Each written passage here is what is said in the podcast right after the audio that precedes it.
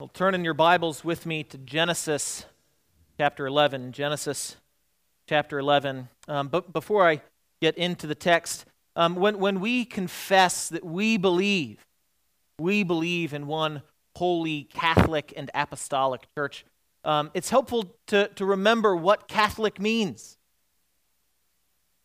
God has one people. You know, the world wants to accuse us of being so fractured as Christian. They accuse us of being so divided. But, beloved, um, if you have traveled, if you have sat uh, in an airport or on a train or on a bus, and you've met someone that was from another denomination, but it was clear they had a love for Jesus and a reverence for God's word. I hope you've experienced that in your life because that makes it so clear. Yes, our doctrine matters, denominations matter, but God has one people, and his people are part of that one holy Catholic and apostolic faith. Catholic just means the one universal people of God, and we are a part of that. The church has confessed these through truths for 1700 years. We join 1700 years of Christian doctrine when we confess the Nicene Creed. We stand within those theological boundaries. We will not be the one that moves the ancient landmark. We profess these truths. Um, an announcement that I forgot to make that I, I, I do want to make now. Um, we have a number of elderly in the congregation that um, need visitation. We, we love to visit them. However, one of the saddest things about that is when they miss corporate worship. Um, and so, if you are interested in on, on Sunday evening, maybe once a month or twice a month, joining me for not just visitation, but taking the corporate worship of the people of God into some of these homes. If you could email me, I'd love to make an email list of, of individuals that were interested in doing that. Um, our beloved brothers and sisters in Christ that can't physically be here, they don't just need our friendship and encouragement, um, but how, how encouraging would it be to bring to them the, the worship, the corporate worship of Almighty God? So if you're interested in that, please send me an email. Let me know. Um, I want to get a list of so we could kind of have evening services, but not here locally, um, rather with the, our beloved brothers and sisters that can't make it. But let's get into the text this morning. Genesis uh, chapter 11. And uh, again, I'm just going to give you the bottom line up front. If you get nothing else, what is the main point? Our God it is his character and nature to tear down the arrogant, the haughty, the scoffer. But it is his delight to lift up those who are humble before him. And beloved, the humblest person, the humblest man ever before him was actually Christ himself. We cannot humble ourselves enough before God, but Christ the humblest of all is the one whose example we follow. And that is the point of the story of the Tower of Babel. And that is why Jesus' name, as we have sung over and over and over again this morning, is the name above every name. He is lifted high because he went lower than any of us ever would or could. That's the main point. That's the sermon get into the text. Genesis chapter 11. Now the whole earth had one language and the same words. And as people migrated from the east, they found a plan, a plain in the land of Shinar and settled there. And they said to one another, Come, let us make bricks and burn them thoroughly. And they had brick for stone and bitumen for mortar. And they said, Come, let us build ourselves a city and a tower with its top in the heavens and let us make a name for ourselves, lest we be dispersed over the face of the whole earth. And the Lord came down to see the city and the tower. which the children of man had built. And the Lord said, Behold, they are one people, and they have all one language, and this is only the beginning of what they will do. And nothing that they propose to do will now be impossible. Come, let us go down there and confuse their language, so that they may not understand one another's speech.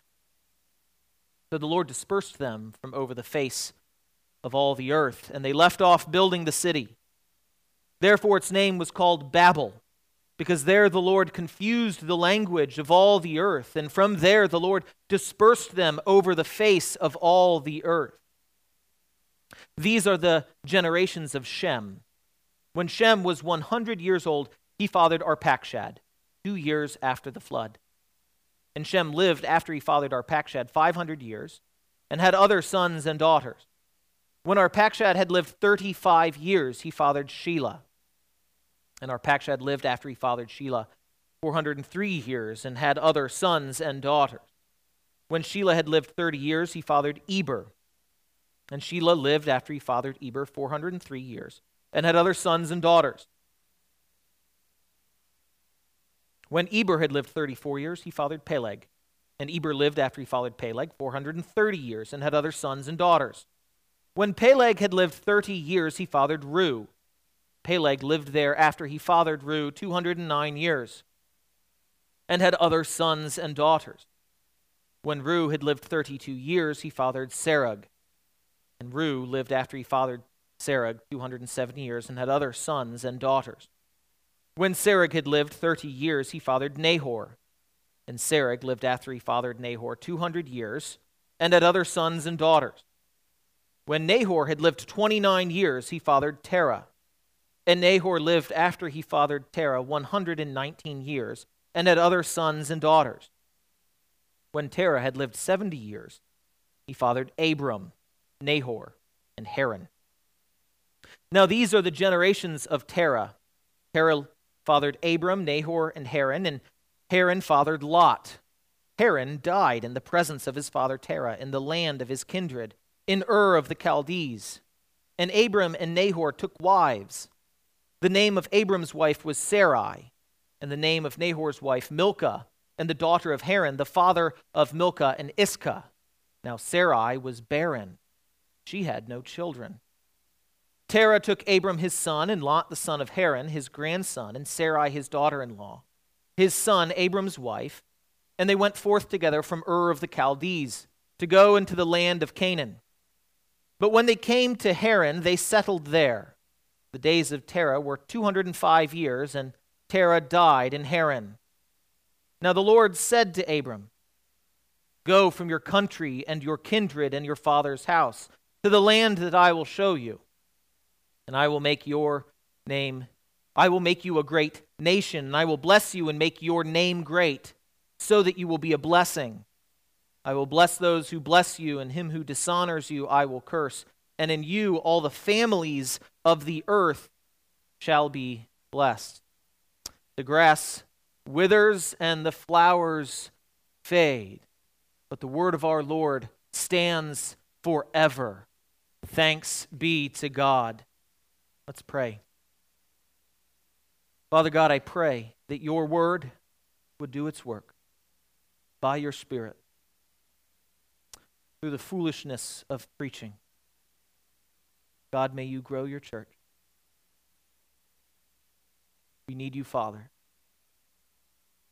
Your power. We need your wisdom. And Father, I pray that we would have your humility astonishing to be able to say that you, the creator of the cosmos, could be humble.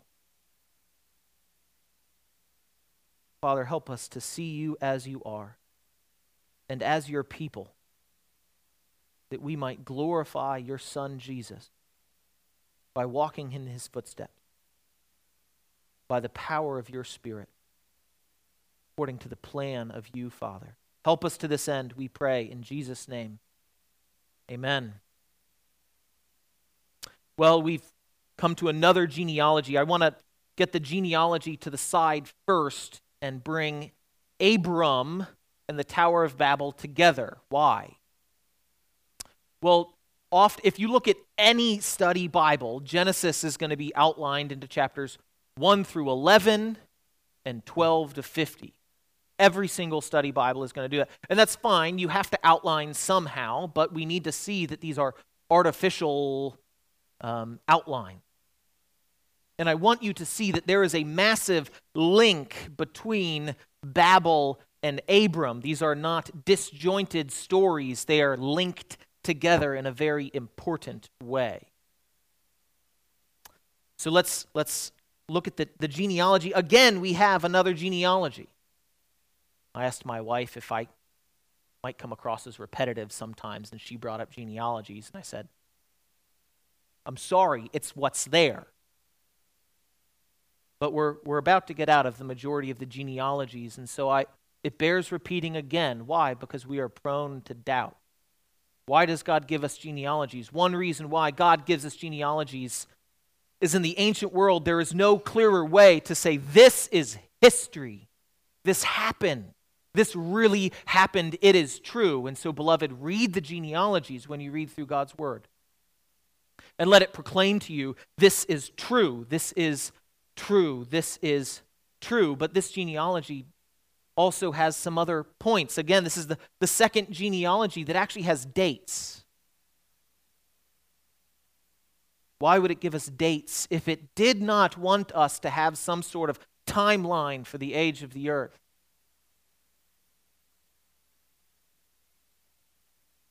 Beloved, we are given a timeline and we are asked Will you believe this? This is under attack in this world. Will you believe God's word to be found true, though every man a liar? It gives us dates back to the flood.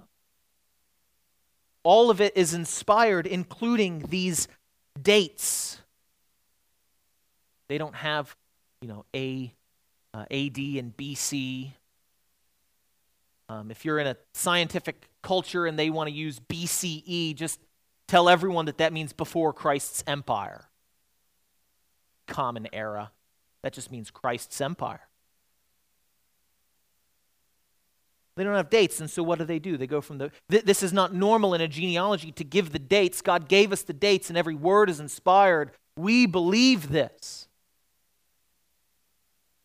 Will we find God's word to be true, though every man a liar? Where will you compromise? Will it be here? Will it be at the bodily resurrection? Will it be at the virgin birth? Beloved, that is where this compromise goes.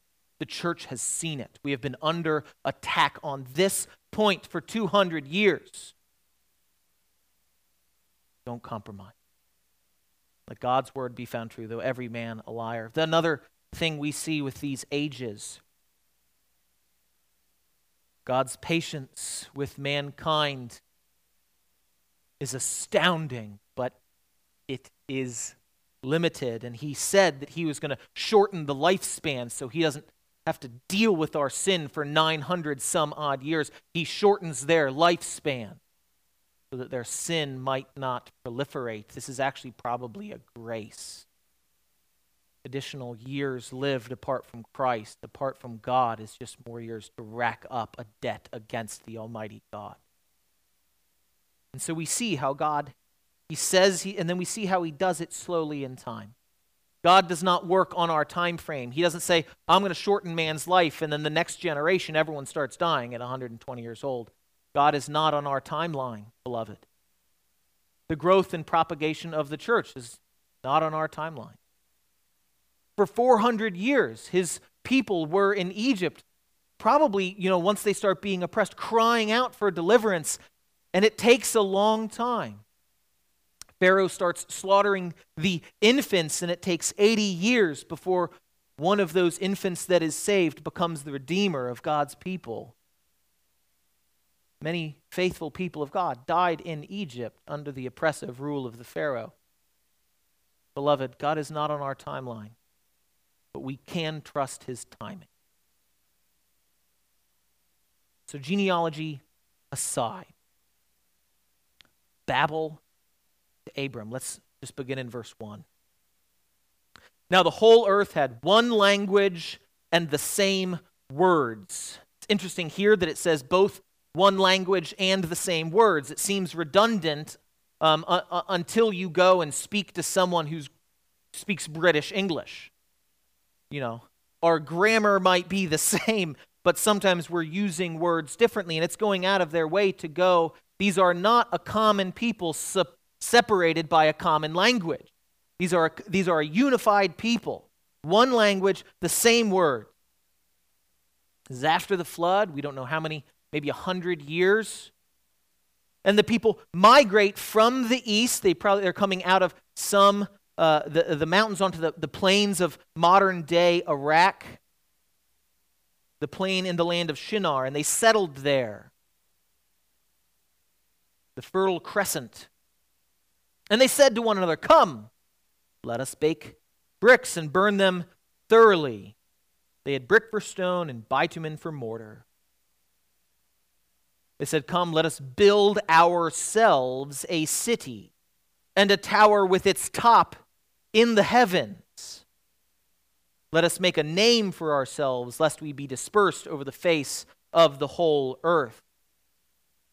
They decide they, you know, they want a name for themselves, and so what are they going to do? They're going to found a city, and they say, Don't spread out. Let's have a big old city. Let's have a big old tower, and with its, with its top in the heavens. And I, it's, it's worth reminding us here that when the Bible says heaven, there's always at least three things it could mean.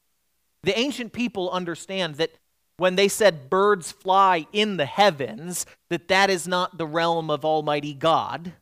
Okay? So there is where God and the angels dwell. There is where the birds fly. And they understood that, like, the sun and the moon were also an, another thing. And so there are three heavens. You can mean three different things when you say heaven. This is why the Apostle Paul says, I know a man who was caught up to the third heaven. He has a prophetic vision. He is in the presence of Almighty God. He doesn't believe that he had a vision and he, he was on the moon. There's three heavens. They want to build, a, maybe a modern translation was they wanted to build a skyscraper. Their name on it so they would be famous. They want to build a big old tower. And it tells us why. It says, Let us make a name for ourselves. And name meant for them what it means for us. Your name is your reputation. How many coming of age stories do we need to see in our culture where a dad or a coach goes and tells someone about representing the name well? This is baked into the cake. We, we, want, we want a legacy in our name. That's what they wanted. What so many of the, dare I say, more conservative coming of age movies in our day and age are all about. Some, some coaches get this right in those movies. I don't know if you've seen the, I think it's the movie Miracle about the hockey team. It says the name on the back, or sorry, the name on the front, USA, is more important than the name on the back. That, that story actually in our culture has it right. So many people, they want to leave a legacy. They want to build an empire. They want their name to be great. And this is the same sin. This is pride. This is nothing other than pride. I want to be great. I want people to know my name. So I will do something great. Let us make a name for ourselves. And this is in direct, you know, you can't be famous if you're not, there aren't enough people around you. And God has told them to spread out. It's hard to be famous on the frontier. Lest we be dispersed over the face of the whole earth. We just saw in the previous chapter creation mandate be fruitful and multiply, spread out. God has given a clear command. And we see in the same way that Noah gets off the ark, and then the Bible goes out of its way to go, and he sinned. Now it zooms out to all of the people. They get off the ark. The earth has been cleansed and judged. They're full of sin. This is the story of the Bible. That this is how can God bless his people when they're so full of sin? God delights to, to bless his people, but he doesn't, and we just forget him so quickly. Don't see, you know, I. There's some theologians. The one guy I looked at, I was curious what he thought about Babel, and he had done a talk in England. That's actually he, he was the guy that brought up the the one people uh, the English comment, but it was a talk, a lecture he did on Babel that I was curious what he thought about it. And what he did, it was clearly a conservative crowd, and what he did was he railed against globalism, and they loved it. They ate it up. Because it's really easy to listen to sermons about, oh, those people, those evil globalists. Beloved, this is you. And this is me apart from Christ. Walk around all day thinking about ourselves. The, the story goes, you know, you see a group photo, first person you look for every time. It might be a great photo for all other 30 of your classmates, but you look a little cross eyed, so you hate the photo. This is our flesh. This is my flesh. We love our own names. But verse 5 one of the most beautiful and creative things, one of the most creative and beautiful judgments of God. Verse 5 And the Lord came down to see the city. They thought they would build themselves up. And our God comes down to them. He sees the city and the tower with the children of man that man had built, and the Lord said, Behold, they're one people, they're unified. They have all one language, and this is only the beginning of what they will do. Nothing that they purpose to do will now be impossible for them. You see, sometimes we think if we could all just get along, this is kind of the globalist argument. You know, if we, if we could just be unified by a common language and a, and a common government, wouldn't that just lead to a prosperity of goodness and righteousness?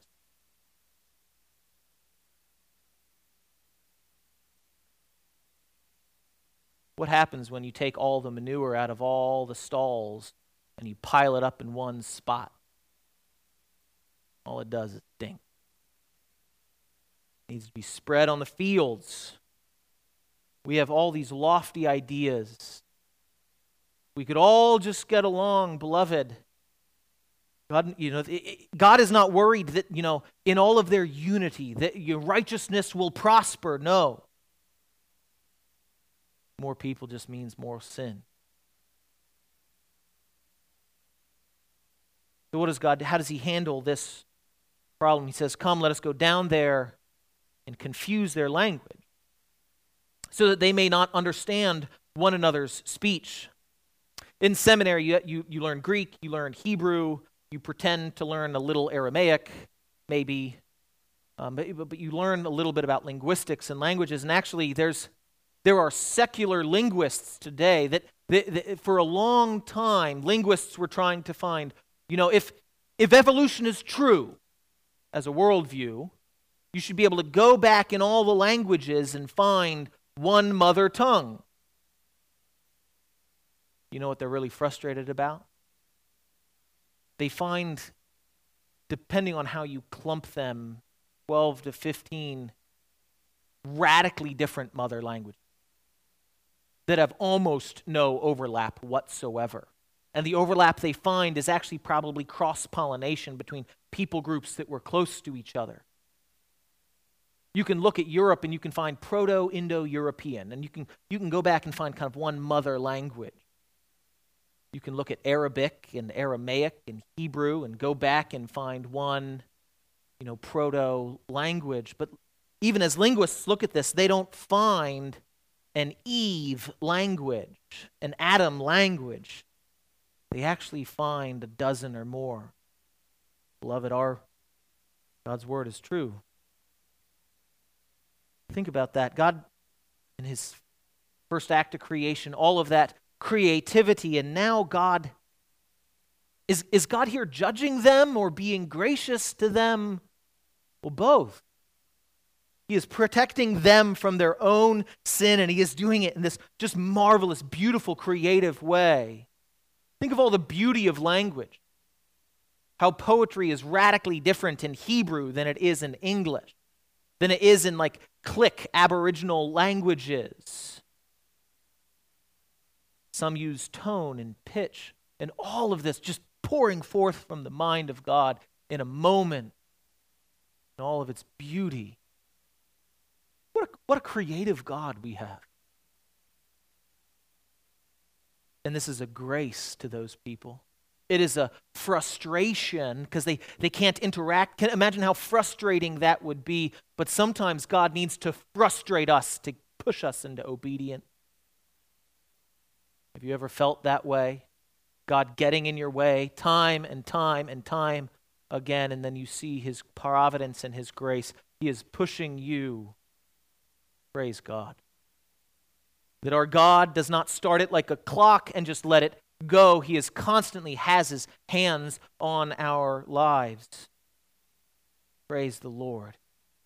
So he confuses their speech so that they may not understand one another's speech. Verse 8 the Lord dispersed them they would not disperse themselves, so God does what they would not do. God, the Lord, dispersed them from there over the face of the earth, and they left off building the city.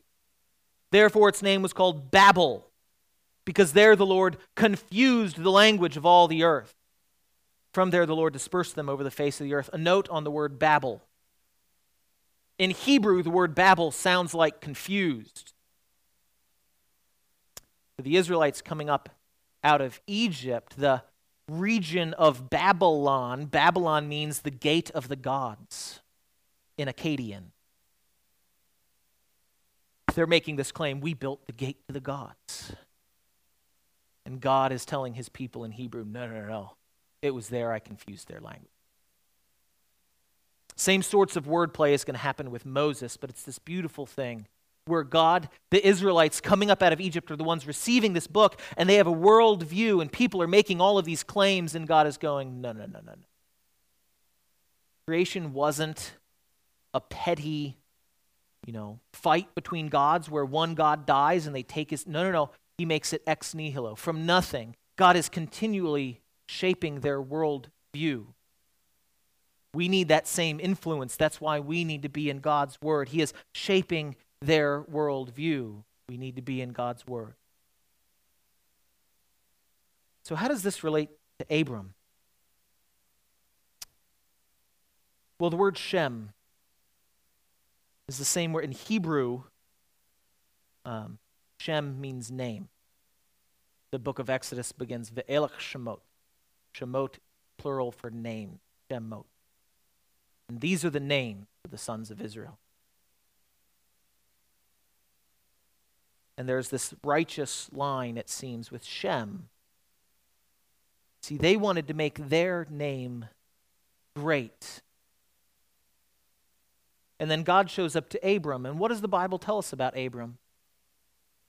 He's a wandering Aramean with a barren wife. He is chosen not because he is special He's chosen because he's a, a bit pathetic on the patriarch front when he shows up on the page. God's word tells us that he was a worshiper of idols. He worshiped the Chaldean God.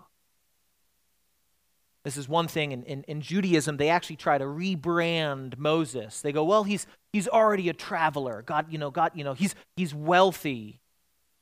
God's word doesn't say that. He's a bit pathetic. This is this who you want to choose to make a great nation? An old man with a barren wife. But God sees that old man with a barren wife, and he calls to him. You see, the towers, that which is great, gets brought down. But God delights to take that which is, how does it say it in the New Testament?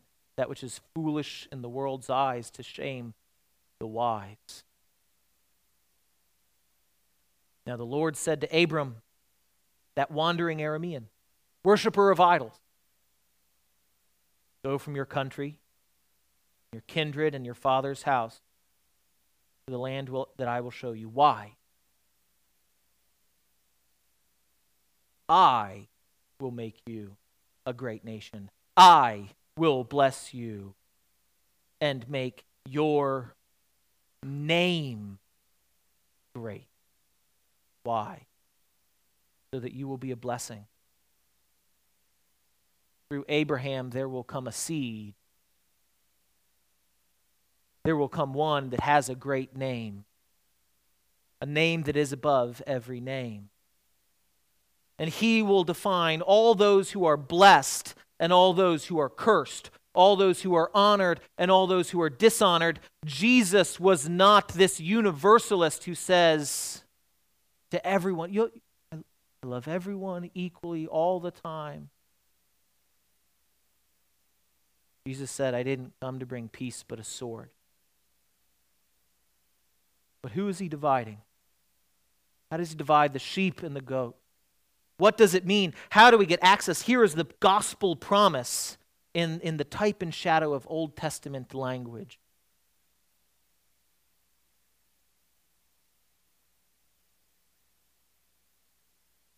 We humble ourselves before God.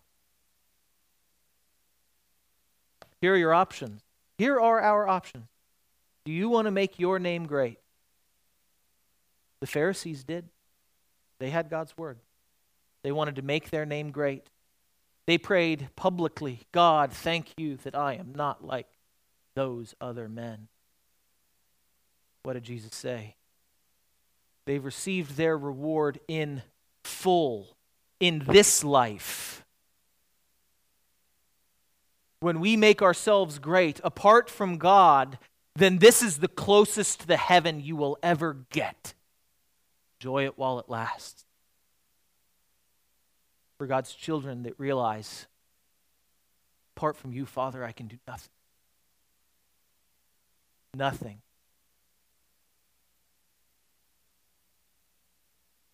God delights to look at those children of His and raise them up. He does this with David. He's the youngest son. He's not even invited to the anointing. You have another kid after Samuel? has anointed, you know, he's, well, he hasn't anointed. He's looked at all the big, strong brothers. One of my favorite stories at the beginning of Exodus, Shiphrah and Puah, these midwives that are seeking to be faithful, God sees them and they are remembered eternally, and the Pharaoh is dust in the wind. In Malachi, God's people are far from him. There's a few, there's a few that are seeking to honor God. They're humble before him. And God, it, it, has this vision of God on his throne in the heavenly space, in the Sod Adonai, the assembly of the Lord, surrounded by his heavenly host. And what is he commanding the angels to do? Write down what they are doing. Let it never be forgotten.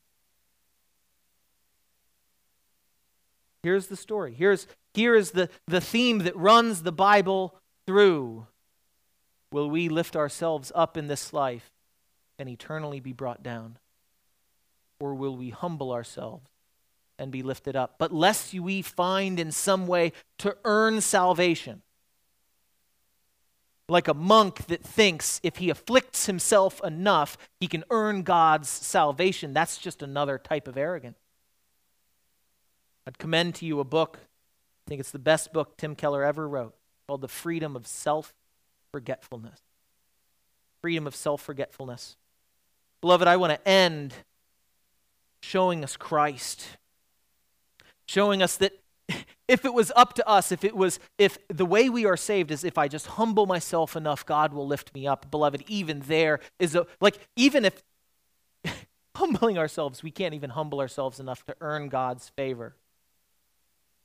But God the seed through which Abraham is not us, it's Christ.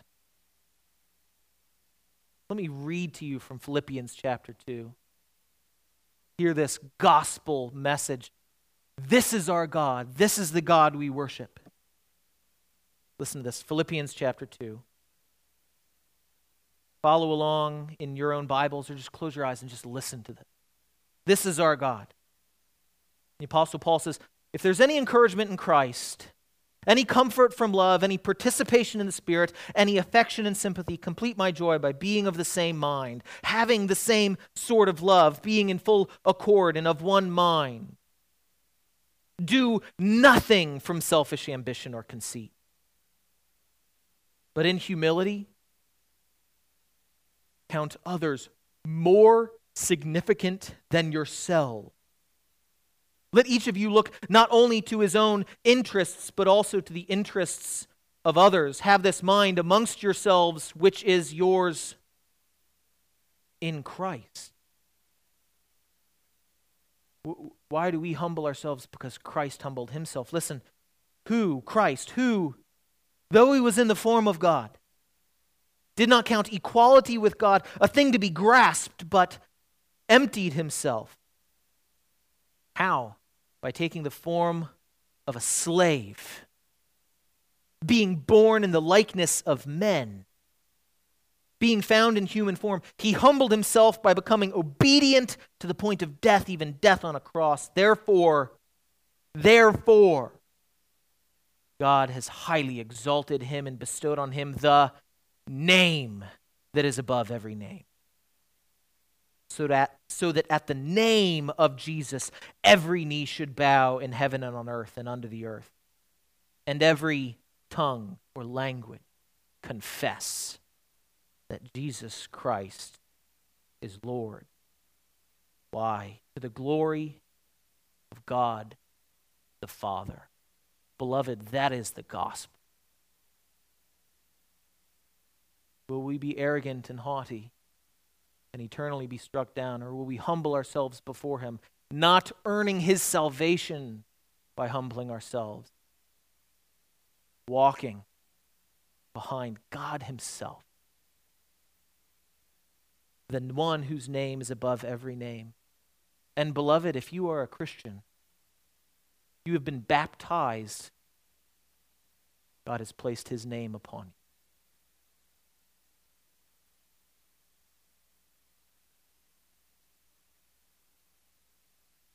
Baptism isn't just a profession of faith activity, it is God saying, This child is mine.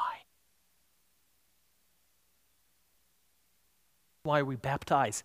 Into the name of the Father and the Son and the Holy Ghost. Beloved, you love Christ. You have come to him by faith. If you have realized, nothing in my hands I bring, Simply to the cross I cling. God has put his name upon you.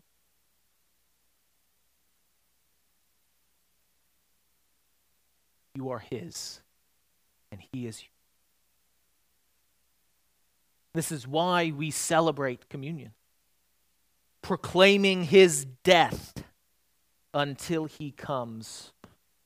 Beloved, let me just end us in prayer before we come to the Lord's table, remembering this gospel message where God did for us what we could not do for ourselves. Let me close us in prayer, but then when I begin saying the Lord's Prayer, say it with me and pay attention. We pray, Hallowed be thy name. Your will be done, not my own. So as I begin to pray, let the worship team come forward. God in heaven, what a wonderful God you are. So far beyond any God we could imagine. How many fiction books have been written that portray gods in the universe that are just puny and pathetic? How many religions have tried to supplant you and replace you? None of them come close to your power and your glory. But above all that, oh Father, what a comfort it is that you would humble yourself, that you would send your Son, our Lord, that the one to whom we must submit, Father, that you would send us a king that would put your interests and our interests above his own and go to the cross. Father, help us to see you for who you are. And God, please, by your Spirit, conform us into your image. Transform us by your word and spirit. Help us to be, help this community, this body of believers, help us be a little bit more like Christ. As we pray, as our King taught us to pray, Our Father, which art in heaven, be thy name. Thy kingdom come, thy will be done, on earth as it is in heaven. Give us this day our daily bread, and forgive us our debts, as we also forgive our debtors. And lead us not into temptation, but deliver us from evil. For thine is the kingdom, and the power, and the glory forever. Amen.